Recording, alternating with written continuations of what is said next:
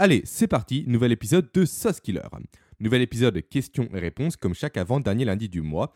Et questions et réponses évidemment en lien avec notre thématique mensuelle de la prise de décision. Plus précisément, notre thématique du pourquoi du comment. Notre cerveau n'est pas fait pour décider efficacement, et ça à cause de nombreux biais, à cause de nombreux problèmes liés à son évolution dont nous avons hérité aujourd'hui. Alors, avant de commencer l'épisode du jour, je vais faire un petit résumé rapide de ce qu'on a vu jusqu'à présent et encore avant ça, j'ai deux messages à vous faire passer. Le premier, c'est pour remercier toutes celles et tous ceux qui m'ont laissé un avis positif dernièrement sur Apple Podcast ou sur toute autre plateforme d'écoute de podcast que vous utilisez au quotidien. Et là, je pense notamment à Damien et à son super commentaire sur Podcast Addict. Ensuite, dans la continuité de ce message-là, je tiens également à remercier celles et ceux qui ont essayé de me laisser un avis sans y parvenir malheureusement. Et là, je pense notamment à Chloé qui m'a écrit en message privé.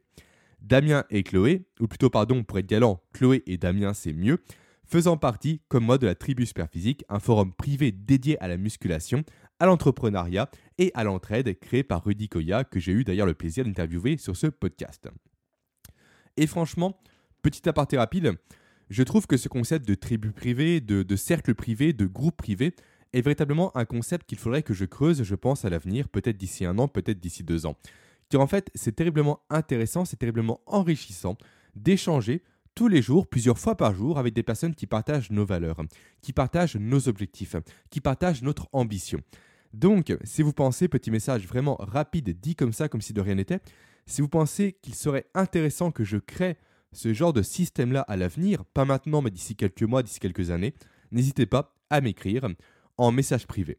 Alors bien évidemment, on ne parlera pas musculation, nous on parlera essentiellement neurosciences, neuroergonomie et sciences cognitives, le tout dans un but de performance et de surperformance professionnelle. Donc si jamais vous trouvez ça pertinent qu'on mette ça en place ensemble à l'avenir, faites-moi simplement un email via l'email tout simplement qui est présent en description de ce podcast. Ensuite, le deuxième aparté, c'est le fait que je vous ai préparé un petit sondage au sujet du programme que je vais sortir fin du mois.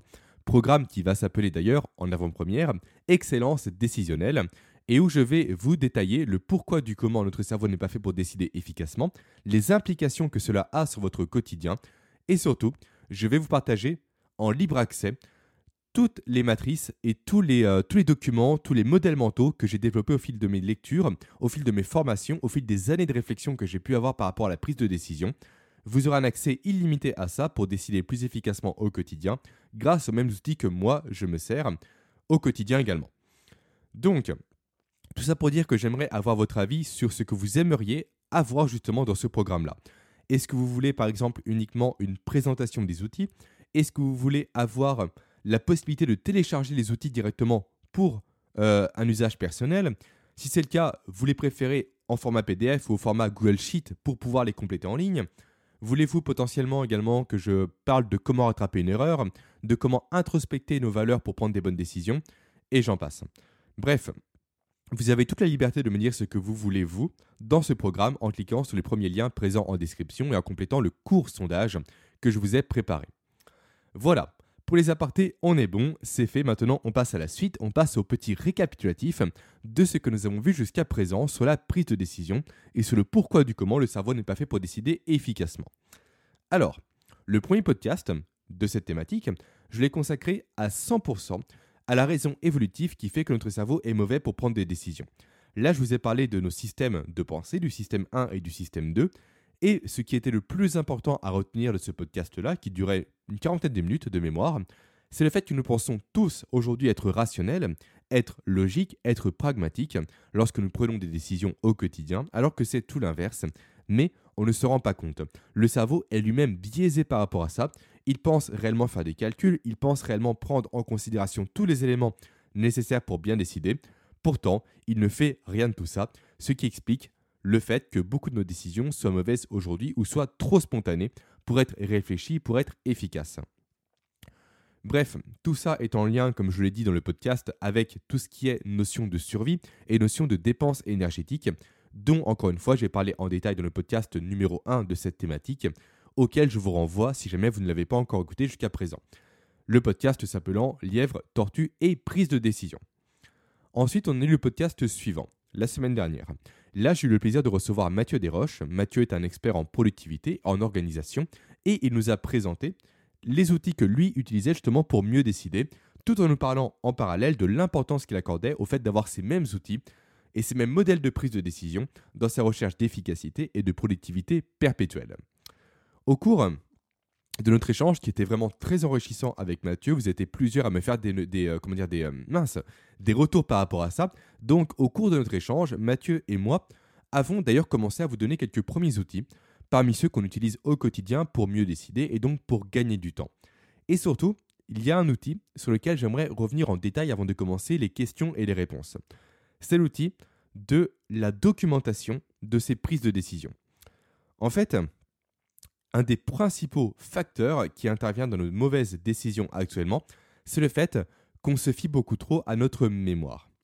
Alors, la mémoire, c'est quelque chose de complètement génial, c'est quelque chose d'important à travailler. J'ai même fait un programme complètement dédié au développement de ces facultés de mémorisation pour être plus productif, plus créatif, pour gagner du temps et pour être plus efficace au quotidien. Mais la mémoire, malgré l'étendue de ses capacités, possède des limites, et notamment quand on parle de prise de décision. C'est d'autant plus vrai quand on parle de ce domaine-là. En effet, comme je viens de le dire, on se fie bien trop souvent à notre mémoire pour décider, pour prendre des décisions. Et ça, quand on regarde précisément le cerveau de près, c'est normal, car notre cerveau, par nature, fonctionne par association.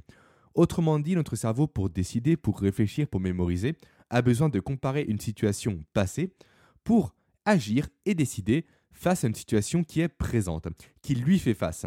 Donc, quand on a une décision à prendre, quand on doit décider de quelque chose, le cerveau va piocher dans ses expériences vécues, les expériences passées pour justement faire des points d'ancrage, des points de rapprochement entre le passé et l'actuel, pour trouver des corrélations et pour justement appliquer ce qu'on a fait durant le passé au moment présent. Et ça, ça pose problème. C'est là que ça devient problématique. Pourquoi? Car le cerveau supprime régulièrement des souvenirs. Le cerveau déforme également des souvenirs. Le cerveau simplifie également des souvenirs. Alors, je ne vais pas rentrer ici dans le détail du pourquoi, du comment il fait ça, et encore moins des expériences scientifiques qui prouvent ça, qui ont été faites à ce sujet-là. Ça, j'en parlerai dans mon programme Excellence décisionnelle. La seule chose qu'il faut retenir ici, c'est qu'il est important de documenter ces prises de décision selon un modèle précis et surtout selon un modèle qui va être constant. Car cela vous permettra de comparer vos prises de décision passées à vos futures prises de décision, et ça de façon réellement factuelle, de façon réellement tangible et non pas de façon biaisée par justement les mouvements de mémoire qu'on a dans notre cerveau. Ça, c'est véritablement un réflexe que je vous conseille d'appliquer dès à présent, le plus rapidement possible, pour être capable à l'avenir de prendre des décisions qui vont être justes, rapides et de façon récurrente. Et le plus intéressant avec ce réflexe-là de la documentation de ces prises de décision, c'est que plus le temps va passer, plus vous allez vous construire un panel d'anciennes décisions qui ont été prises avec réellement l'étude de la décision que vous avez pu en faire a posteriori, avec les conclusions que vous avez pu en tirer, avec les réussites ou les échecs qui vont et qui découlaient de cette prise de décision, plus vous allez justement monter en expérience, plus cette bibliothèque, on va dire, va s'agrandir, et plus vous aurez matière à décider intelligemment, efficacement, en vous basant sur vos réussites et sur vos erreurs passées. Donc, dès à présent, commencez à documenter vos prises de décision, soit sur papier, soit sur support informatique. Sachant que moi, personnellement, je recommande sur support informatique pour trouver très facilement ces prises de décision passées en fonction de tags, de mots-clés et j'en passe. Bon, j'ai pas mal digressé, je m'en rends compte. Ce qui devait être un simple résumé à la base s'est transformé sur un petit mini-cours sur l'importance de documenter ses prises de décision. Dans tous les cas, réellement, si j'ai fait cet aparté-là, c'est que c'est important, donc mettez-le en place le plus rapidement possible pour décider efficacement et surtout pour éviter de reproduire des erreurs du passé que vous avez déjà commises justement en matière de prise de décision. Allez, maintenant on arrête les digressions, on passe aux questions et aux réponses sur cette thématique de la prise de décision. Première question qui n'est pas vraiment une question d'ailleurs, mais plus une réponse à un de mes sondages, dans lequel Joël me dit Dans le podcast Lièvre et Tortue, vous mentionnez disposer d'une vingtaine d'outils d'analyse pour vous aider à décider. Pouvez-vous m'en dire plus? Alors, ce sujet, bien évidemment, je l'ai abordé juste à l'instant, en début de podcast, mais je tenais à citer ta question, Joël, à citer ta demande, Joël, car tu m'as laissé ni email, ni numéro de téléphone pour t'apporter une réponse directement de mon côté. Donc, je profite ici pour dire que oui, j'ai bien reçu ton message et la réponse, tu la trouveras en écoutant le début de ce podcast. J'espère que tu l'écoutes d'ailleurs. Et après, si tu veux, ou si même vous voulez tous, un extrait euh, visuel de la bibliothèque que j'ai, que je me suis créé, je vous propose potentiellement, si ça vous intéresse bien évidemment, de filmer mon écran, donc la bibliothèque en question, de filmer l'utilisation que j'en fais pour que vous puissiez voir à quoi elle ressemble. Et ça, je le mettrai, je pense, directement sur la tâche de présentation de mon programme Excellence décisionnelle que j'ouvrirai donc la semaine prochaine jusqu'à la fin du mois. Donc, si ça vous intéresse, si le fait de voir à quoi ressemble précisément cette bibliothèque vous intéresse, dites-le moi simplement par email. Ensuite, deuxième question qui m'est parvenue. Pardon. La question de Yann qui me demande si les outils que j'utilise s'appliquent uniquement à un cadre professionnel. Alors, non. Non, Yann, les outils que je, que je donne, les outils de prise de décision que je donne, que j'ai commencé à vous livrer au travers de mes podcasts, et même d'ailleurs tous les outils de prise de décision en temps normal, ne s'appliquent pas qu'à la vie professionnelle, mais bien également au cadre personnel. Notre cerveau n'est pas un bon décideur et cette faible capacité à décider ne s'arrête pas uniquement au contexte professionnel, il s'étend bien évidemment au cadre personnel. Et là, je vais te donner un petit exemple pour illustrer ça, pour te montrer à quel point les outils que je te donne, que j'ai commencé à te donner et que tu peux trouver par exemple également sur Internet, bien évidemment, je n'ai pas le monopole de ces outils-là. Donc, euh, ces outils-là peuvent nous aider donc dans la vie personnelle. Donc là, je te donne mon exemple. Je me suis un peu emmêlé les pinceaux. Alors, Yann, je ne sais pas depuis combien de temps tu me suis, depuis combien de temps tu suis mon travail, mais si ça fait déjà plusieurs mois que tu me connais, tu sais que je fais de l'investissement immobilier. Et tu vois, quand je me suis lancé, c'était donc en 2016, j'avais 24 ans à l'époque, et je venais de suivre une formation sur l'investissement, une formation d'Olivier Seban qui m'avait coûté à l'époque 1200 euros de mémoire. Étant encore étudiant, c'était une certaine somme à débourser. Bref, Forcément, quand tu suis une formation, tu le sais, je pense, tu es ultra motivé. Tu veux te lancer. Tu veux commencer directement et appliquer ce que tu as appris. Ça, c'est génial, c'est l'effet bénéfique de la formation. Donc, j'ai commencé d'entrée de jeu à faire des visites, à enchaîner les visites. Et je cherchais précisément à l'époque un bien adapté à la location courte durée, car je suis dans une ville à l'origine, moi, qui est très touristique. Donc, le bien devait être idéalement situé soit en centre-ville, soit proche des lieux d'intérêt. Et là, je suis tombé, sur le bon coin de mémoire, sur une annonce pour un bien situé vers la gare, avec un garage en plus qui était vendu avec le bien. Donc ça, c'est littéralement le pur bonheur dans le sens où avoir un garage à proximité d'une gare, typiquement, c'est du pain béni, car ça se loue très rapidement. Surtout si on le loue en parallèle de l'appartement. Grosso modo, on l'appartement avec un locataire et le garage avec un autre locataire. Ça, c'est super intéressant. Bref. Et en plus, le prix du bien était super intéressant également. Du coup, je visite le bien, je fais mes visites, je contrôle un peu les différents éléments que j'ai vus durant ma formation. Et effectivement, quand je rentre dans le bien, je vois qu'il est proche de la gare. Il est carrément collé au rail de la gare.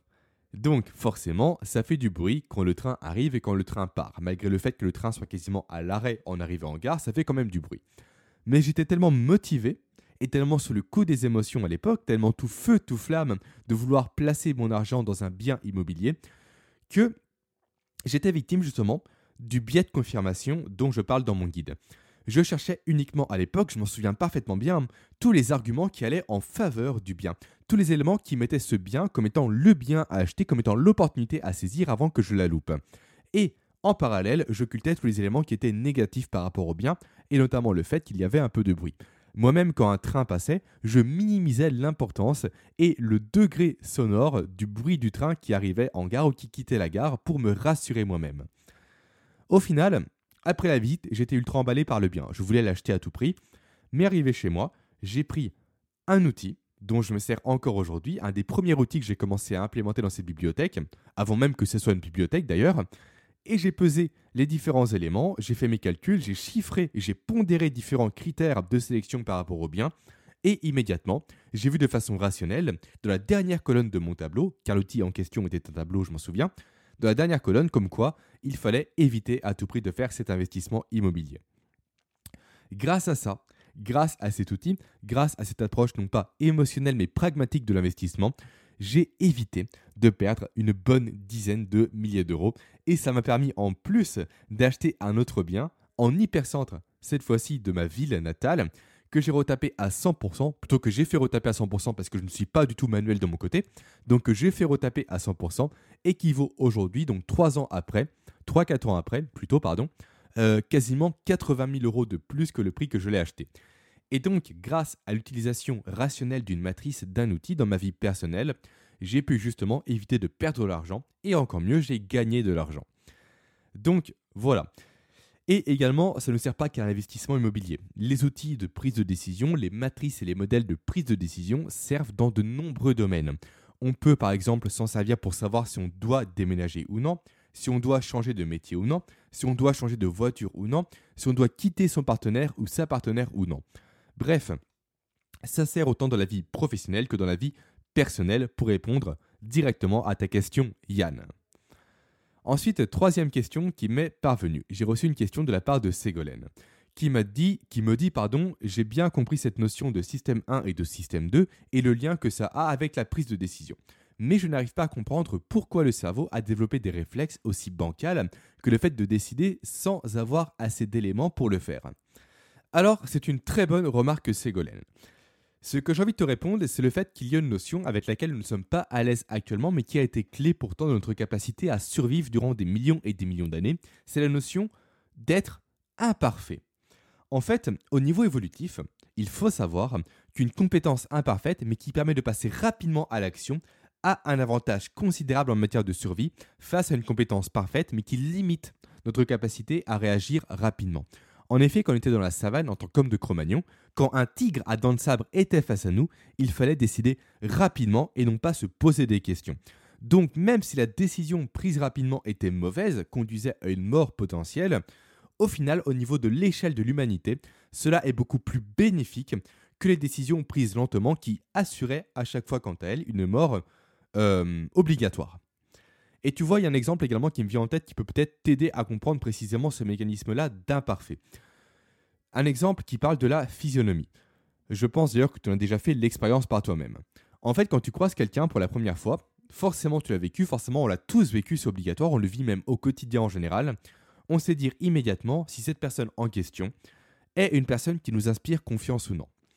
Beaucoup de personnes attribuent cette capacité-là en fait à notre intuition, alors que ce n'est pas du tout le cas. L'intuition étant un tout autre sujet très intéressant à comprendre et à travailler quand on veut décider efficacement, mais ce n'est pas ça qui intervient ici. Ce qui intervient ici, c'est la capacité qu'a ton cerveau à repérer certains traits physiques chez ton interlocuteur qui vont le classer soit en prédateur, soit en non prédateur. C'est pourquoi, souvent, quand on croise quelqu'un avec un visage rond, avec des joues un peu rondes, un peu joufflues, on va instinctivement, même si ce n'est pas l'instinct réellement qui rentre en compte, façon de parler, c'est plus compliqué que ça, bref, on va donc lui faire confiance très rapidement plutôt. Car aucun prédateur que l'homme a connu durant des millions et des millions d'années, notamment durant la préhistoire, était un peu, un peu ovale, un peu, euh, gras. C'est méchant à dire, mais c'est le cas, était un peu gras. Les prédateurs étaient sveltes, étaient affûtés et avaient réellement un regard méchant et sévère. Et c'est pourquoi, à l'inverse, quand on croise quelqu'un qui a un regard noir, qui est étriqué, qui est droit, qui a une posture réellement imposante, on a souvent tendance, à l'inverse, à ne pas avoir confiance en ces personnes-là, à ne pas être à l'aise avec elles. Pourtant, au final, quand on y regarde bien, un menton rond ou un regard noir ne sont en aucun cas des indicateurs de douceur ou de danger, tout comme un sourire n'est pas un indicateur de joyeuseté. Je ne sais pas si ça se dit, plutôt indicateur de joie, pardon, car on peut parfaitement mimer un sourire. Mais cette capacité imparfaite à évaluer très rapidement les autres nous a été un avantage considérable en matière de survie durant des millions et des millions d'années, notamment quand nos lointains ancêtres rencontraient une nouvelle tribu et ils savaient immédiatement s'ils devaient faire confiance à cette tribu ou justement ne pas leur faire confiance pour potentiellement survivre ou s'allier avec eux. Donc en fait la balance risque-bénéfice a toujours penché du côté bénéfice pour les, euh, les compétences qui étaient incomplètes, mais qui permettaient donc de passer rapidement à l'action. Aujourd'hui, certes, ces compétences-là sont quasiment inadaptées à notre vie actuelle, à notre société actuelle, car elle est trop normée, elle est trop contraignante, elle est trop complexe et trop morale par rapport à ce, euh, ce pourquoi le cerveau a été programmé. D'où l'importance, encore une fois, d'avoir les bons outils, les bons modèles et les bonnes matrices pour décider efficacement justement en évitant ce biais de la facilité que prend notre cerveau pour décider, pour juger et pour avoir des premières impressions. Voilà le pourquoi du comment, Ségolène, j'espère que je t'aurai éclairé. Maintenant, quatrième question. Quatrième question qui n'en est pas vraiment une, encore une fois d'ailleurs. C'est plutôt une remarque que m'a envoyé Loïc et que je tenais à vous partager. Loïc m'a dit tout simplement par email que lui avait réellement une importance, plutôt pardon, que lui accordait réellement une importance cruciale à ce qui étaient ses valeurs, à ce qui étaient ses objectifs de vie et ses buts dans la vie, dans ses prises de décision. Je tenais réellement à vous partager cette remarque-là de Loïc parce qu'elle est clé également pour bien décider. Et ça, j'en parlerai en détail dans mon podcast de la semaine prochaine. Aujourd'hui, un gros problème que nous rencontrons quasiment tous et toutes, quasiment le mal du siècle façon de parler, c'est le fait qu'on s'oublie, qu'on ne s'écoute plus, et ça c'est préjudiciable en matière de prise de décision. Trop de personnes aujourd'hui ne pensent pas réellement à eux. Ils ne pensent pas à ce qu'ils sont réellement, à ce qu'ils aiment réellement, en quoi ils croient réellement. Trop de personnes ont une vision qui est beaucoup trop à court terme de la prise de décision et ne prennent pas en compte en fait tout ce qui est conséquences au deuxième et au troisième degré. Typiquement, rejoindre une nouvelle entreprise parce qu'elle propose un salaire supérieur est une chose intéressante, certes. Mais si l'entreprise en question ne partage pas nos valeurs, nos, euh, nos buts, nos objectifs, cela ne fonctionnera jamais à long terme et donc ce serait une mauvaise décision. Tout comme le fait d'accepter une évolution de poste sur des fonctions managériales pour le statut que cela implique et pour le titre également qui découle de cette fonction-là, alors qu'on n'aime pas justement euh, comment dire, se détacher de la partie terrain et technique. Ça, ce serait une mauvaise décision. Également, rester avec son ou sa partenaire parce qu'il y a encore des sentiments, mais qu'au final, vos chemins de vie s'éloignent et vos objectifs de vie également s'éloignent, ne sont plus les mêmes. Ça également, ce serait une, erreur pardon, de prise de décision. Erreur que j'ai failli d'ailleurs commettre il y a quelques temps en arrière lorsque j'étais avec mon ex. Alors là, je me livre un peu, complètement même ex que j'avais rencontré quand j'étais très jeune, nos chemins de vie, au cours de notre relation, se sont progressivement éloignés, vraiment tout doucement, mais on finit par réellement tellement s'écarter qu'ils ne se croiseraient plus jamais. Et ce moment où j'ai eu ce constat-là à l'esprit, je m'en souviens très bien, c'était au restaurant.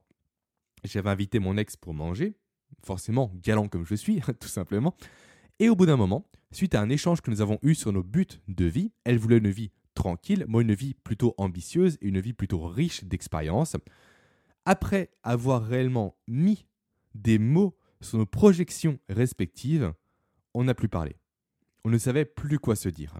Et réellement, à partir de là, certes, j'avais encore des sentiments pour elle, bien évidemment, c'était mon ex, mais j'ai pris la décision d'arrêter avec elle parce que je savais qu'à long terme, on n'allait plus coller ensemble, on n'allait plus fitter ensemble parce qu'on n'avait pas la même vision de notre futur. Donc, résultat, on a donc rompu. Tout ça pour te dire que oui, Loïc, tu as raison de faire ça dans tes prises de décision. Tu as raison de prendre en compte tes valeurs, tes objectifs et ce que tu es en tant que personne. Il est clé réellement pour prendre une bonne décision de faire un travail d'introspection en amont de sa prise de décision. Et ce travail, il ne faut pas le faire le, comment dire, au dernier moment. Il faut le faire le plus tôt possible pour avoir constamment à l'esprit être constamment sûr d'être aligné avec qui nous sommes, avec en quoi nous croyons, avec nos valeurs, avec nos objectifs, avec nos ambitions et notre vision de l'avenir. Sans faire ce travail-là, on risque quasi certainement de se planter dans nos prises de décision car il nous manque un pan très important des informations que l'on doit prendre en compte pour décider efficacement. Et pour faire ce travail d'introspection comme j'aime l'appeler, il suffit de se poser les bonnes questions tranquillement de son côté face à une feuille avec un stylo en main pour écrire les bonnes réponses sur ses valeurs, sur ses croyances, sur ses objectifs. Et ce travail, je pense que tu l'as fait, Loïc, toi de ton côté, et j'en parle également dans mon programme à la fin du mois. C'est même la base du programme, on commence par ça, par cette notion d'introspection pour se connaître parfaitement et pour décider réellement en se respectant, en écoutant ce que l'on veut, ce que l'on est, ce que l'on transcende au quotidien. Voilà, Maintenant, on passe à la dernière question, à la cinquième et dernière question, une question un peu provocatrice que m'a envoyé Victor et qui me dit à quoi bon apprendre à décider quand on fait partie d'une structure où on ne décide rien du tout? Pardon, où on décide pour nous. Désolé, ça revient même dans tous les cas. Eh bien, Victor, si tu es réellement dans ce cas, change de job, tout simplement. Enfin, plutôt, je vais me reprendre. On va reprendre depuis le début. Si tu es OK avec ça, pas de souci. Si tu es OK avec le fait de ne pas pouvoir décider au quotidien dans ton travail, pas de problème, si ça te plaît, reste aligné avec ça. Mais ce n'est pas de cette façon-là que tu pourras réellement avancer dans ta carrière professionnelle. C'est simple, quand on ne décide pas, on fait du surplace. A l'inverse, quand on peut décider, et surtout quand on sait décider efficacement, là on avance. Là on a des résultats. Là on passe à l'action. Et surtout, on vit grâce à ça notre propre vie. C'est super important. Car quand on ne décide pas, la vie que nous vivons nous est imposée par les autres, à l'inverse de quand on décide, quand on prend nos choix propres en connaissance de cause. Ça, c'est super important à avoir à l'esprit. On ne vit pas une vie par défaut quand on s'est décidé, mais on vit une vie que l'on va choisir, que l'on va maîtriser, et surtout, on sera à l'aise avec ça. Et on pourra ne s'en vouloir, ne s'en prendre qu'à soi-même en cas d'erreur, mais grâce aux mêmes erreurs, on pourra apprendre et s'améliorer par la suite. Donc, Victor, si ce n'est pas une, euh, de l'ironie que tu m'as envoyé, peu importe, mais réellement change de job, réellement. Trouve un job où tu peux décider, où tu peux avancer, où tu peux progresser, où tu peux tester tes décisions, où tu peux même te louper. Car si depuis le début on te tient par la main pour décider, ça ne marchera pas pour toi. Désolé, c'est cash, j'en ai conscience, mais tu ne pourras pas avancer comme tu le souhaites dans ta carrière professionnelle si tu veux décider, mais si on te contraint à ne pas pouvoir le faire. Et je vais m'arrêter là. Alors, un grand merci à toutes les personnes qui m'ont envoyé leurs questions. Vous êtes de plus en plus nombreux et nombreux chaque mois à me les envoyer. Je me limite à chaque fois entre 5 et 6 questions parce que sinon ce serait beaucoup trop long comme podcast. Merci également à toutes les personnes qui m'écrivent pour me parler tout simplement, pour échanger avec moi. C'est toujours un plaisir de parler avec vous. Et maintenant pour conclure, je vais faire un rappel global pour vous dire que vous pouvez répondre au sondage que j'ai créé pour savoir ce que vous voulez pour mon prochain programme, le programme Excellence décisionnelle. Je vous rappelle également que vous pouvez encore télécharger gratuitement mon guide des 7 biais cognitifs à connaître pour prendre des meilleures décisions grâce à un lien présent en description du podcast. Et maintenant, c'est terminé. Je vous dis à la semaine prochaine pour notre dernier épisode sur cette thématique où je parlerai certainement d'introspection, des erreurs de décision et où je te partagerai 2-3 outils issus de mon programme Excellence décisionnelle directement pour que tu puisses potentiellement commencer à les utiliser, à les tester par toi-même pour mieux décider au quotidien. Voilà, je vous souhaite maintenant à tous une bonne journée, une excellente semaine et surtout une semaine pleine de réussite et pleine de surperformance et je vous dis à lundi prochain.